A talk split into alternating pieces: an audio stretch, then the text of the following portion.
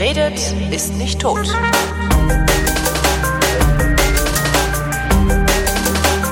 Thomas Brandt ist Sozialkundelehrer und erteilt mir Politikunterricht. Hallo Thomas.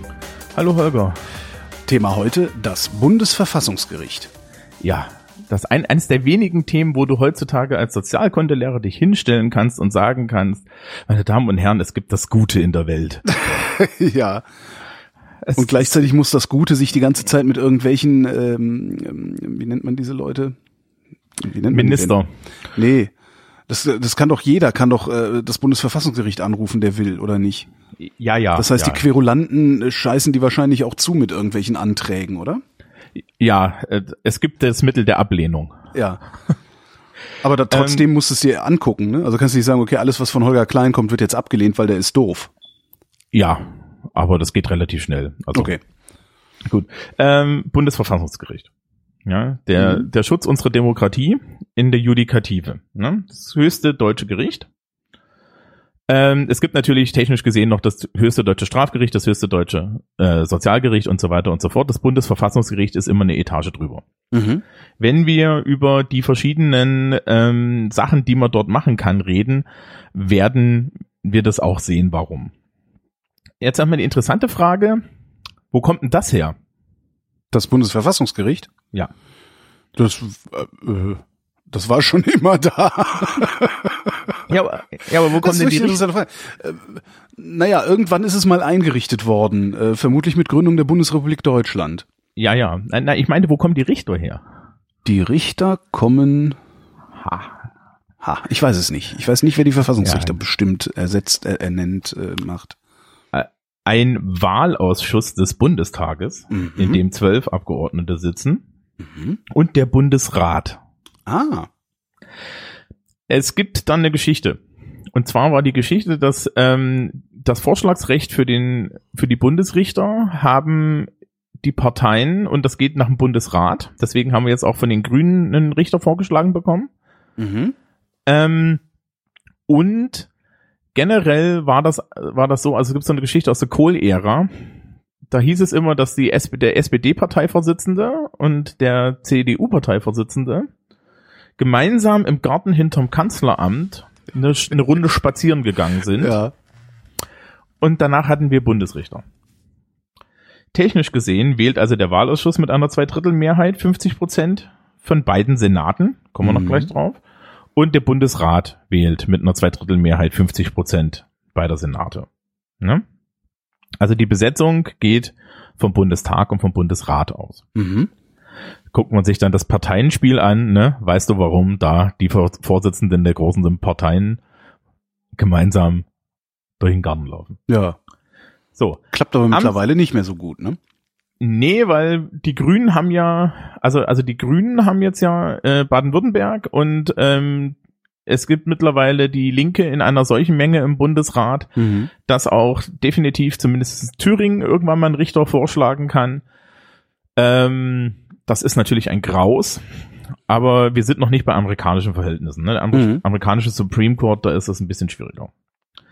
Ähm, Bundesrichter gibt es in zwei Senaten Verfassungsrichter. Es gibt den ersten und den zweiten Senat. Der Unterschied ist so ein bisschen, dass äh, der eine sich mehr um diese ganzen großen Verfahren kümmert, zum Beispiel die Organklage und so weiter, und der zweite sich eher so um die, naja, eher so um die Bevölkerung kümmert.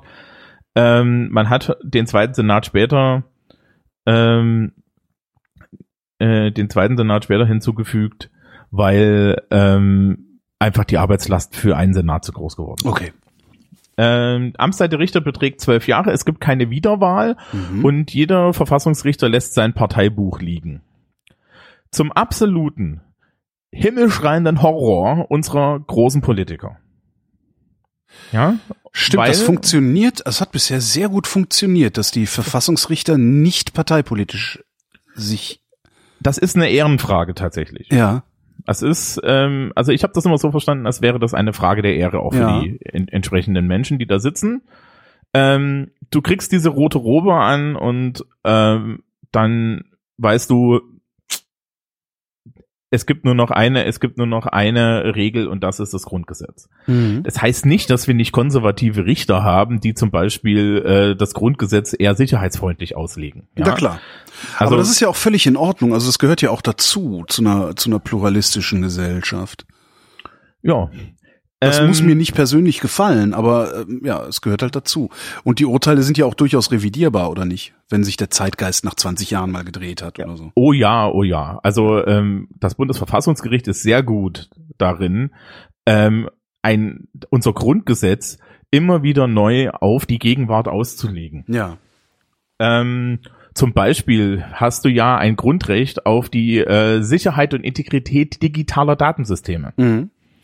Das steht nur nirgendwo. Das ist auch Teil, Teil von Artikel 2, freie Entfaltung der Persönlichkeit. Und das haben wir äh, der Online-Durchsuchung und dem CCC zu verdanken. Mhm.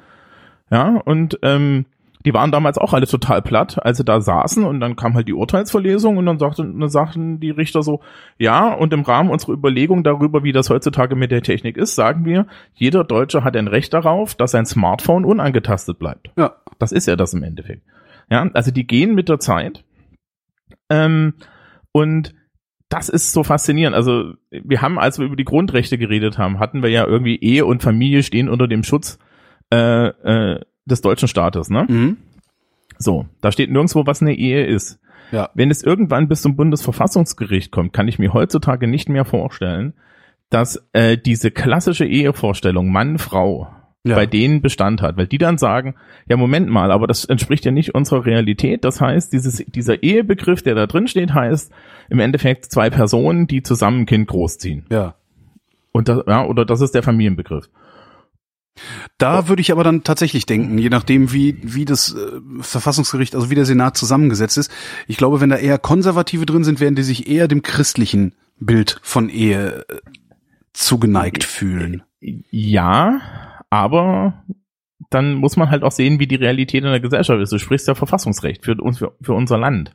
Ja. Ja, und wenn du mit der Frage konfrontiert wirst, ja, äh, auf, auf Grundlage des Gleichheitsgrundsatzes, warum ähm, äh, ich jetzt einfach, also ne, könnte jetzt Mhm. jemanden heiraten und ich krieg dafür Ehegattensplitting und das Argument dafür ist, ich könnte ja Kinder in die Welt setzen. Mhm. Ja.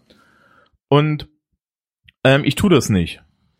Warum krieg ich die Steuervergünstigung, obwohl ähm, ein homosexuelles Pärchen 17 Kinder Ähm, adoptiert hat.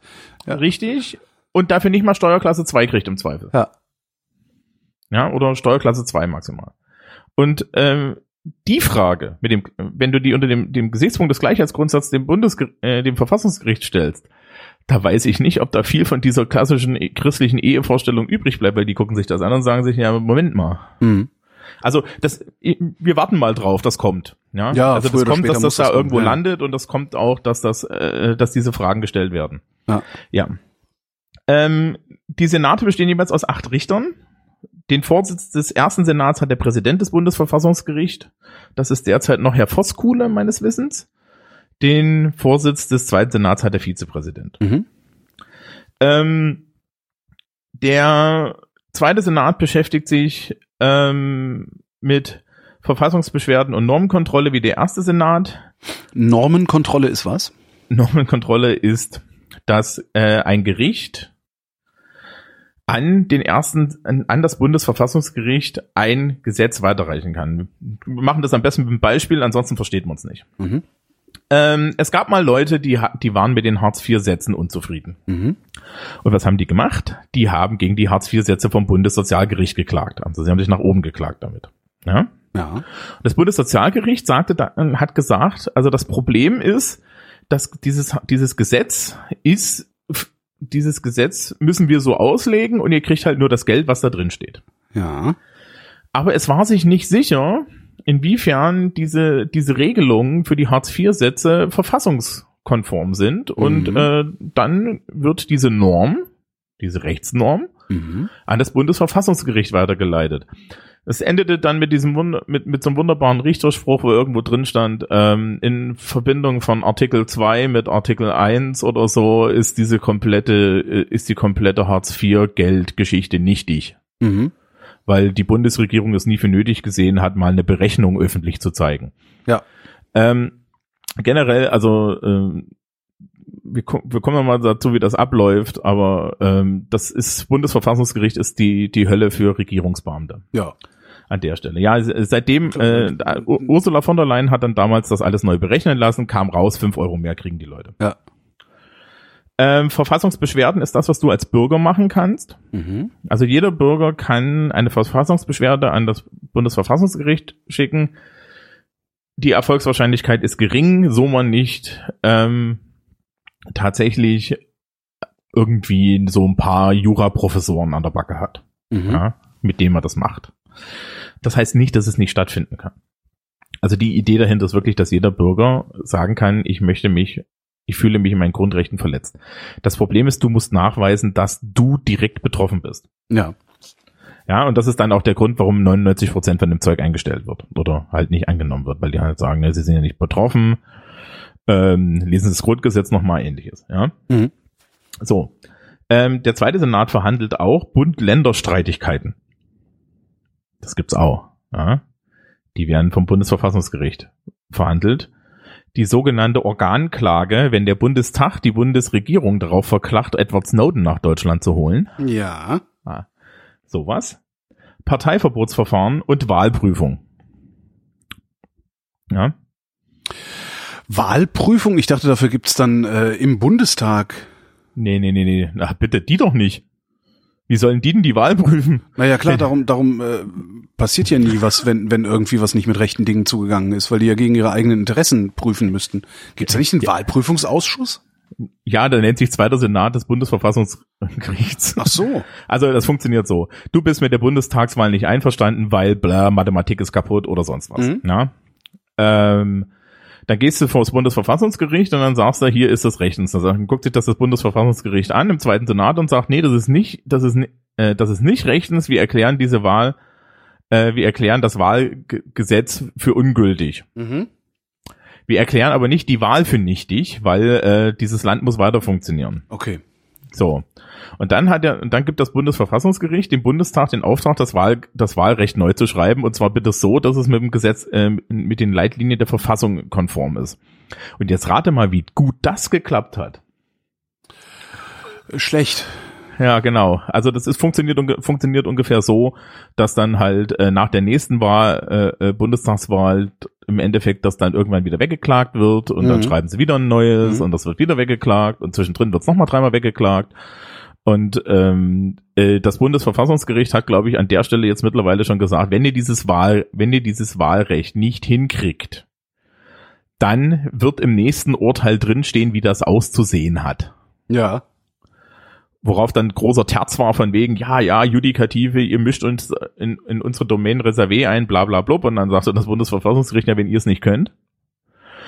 Und ähm, die große Anfeindung, die da immer passiert, ist natürlich, dass das Gericht tatsächlich eine politische Institution ist. Ne? Mhm. Also sie machen Realpolitik. Wenn das Bundesverfassungsgericht sagt, die Ehe in Deutschland heißt, dass zwei Menschen miteinander zusammenleben wollen, scheißegal, was sie zwischen den Beinen haben, ja, dann ist das ein Politikum. Und ähm, da wird dann halt immer gerne dagegen geschossen. Das Problem, was ich da sehe, ist eigentlich, dass das Bundesverfassungsgericht nur zum politischen Akteur werden muss, die ganze Zeit, weil die Leute, die die Gesetze schreiben, anscheinend wieder das Grundgesetz nicht, nicht lesen. Ne? Wir haben letztens über den, die Bundesregierung geredet, die haben Riesenministerien, da sitzen säckeweise Juristen drin Mhm. man will mir doch nicht erzählen, dass die nicht wissen, wie man ein Gesetz verfassungskonform schreibt. Nein, es ist der Wille da, das nicht zu tun. Zum Beispiel bei den Überwachungsgesetzen gilt, gibt's ja diese alte Taktik, wir, wir fordern äh, das, das Unmögliche, dann wird das halt von Karlsruhe weggeklagt und dann schreiben die in das Urteil rein, was gerade noch so geht und das wird dann als nächstes Gesetz. Ja, dafür, haben, dafür hat das Bundesverfassungsgericht übrigens vom EuGH schon mal auf den Deckel gekriegt, dass sie das nicht machen sollen. Mhm. Ja, nach dem Motto, lass die mal selber sterben, ja. Ähm, und das finde ich richtig. Ja, also ich finde das richtig, dass sie da nicht, nicht so große Vorgaben machen, aber ich finde es halt auf der anderen Seite auch absolut indiskutabel, dass äh, in bestimmten Bereichen unserer Politik da äh, reihenweise die Gesetze weggeklagt werden. Ja. Ja? Das ist, es ist peinlich. Auch, auch für das Ansehen der Legislative in der Gesamtbevölkerung. Genau, aber Ja. die Legislative und auch gerade dann halt die Exekutive, so, so Schäuble ist ein großer Fan von, Mhm. Ja, schießt dann immer gegens Bundesverfassungsgericht. Das Interessante ist, das Gericht hat ähm, in, der, in der Bevölkerung einen so guten Leumund, dass ich noch nie gehört habe, dass jemand auf das Gericht geschimpft hat. Mhm. Sondern es ist relativ klar, wenn die was sagen, dann ist das so, ja.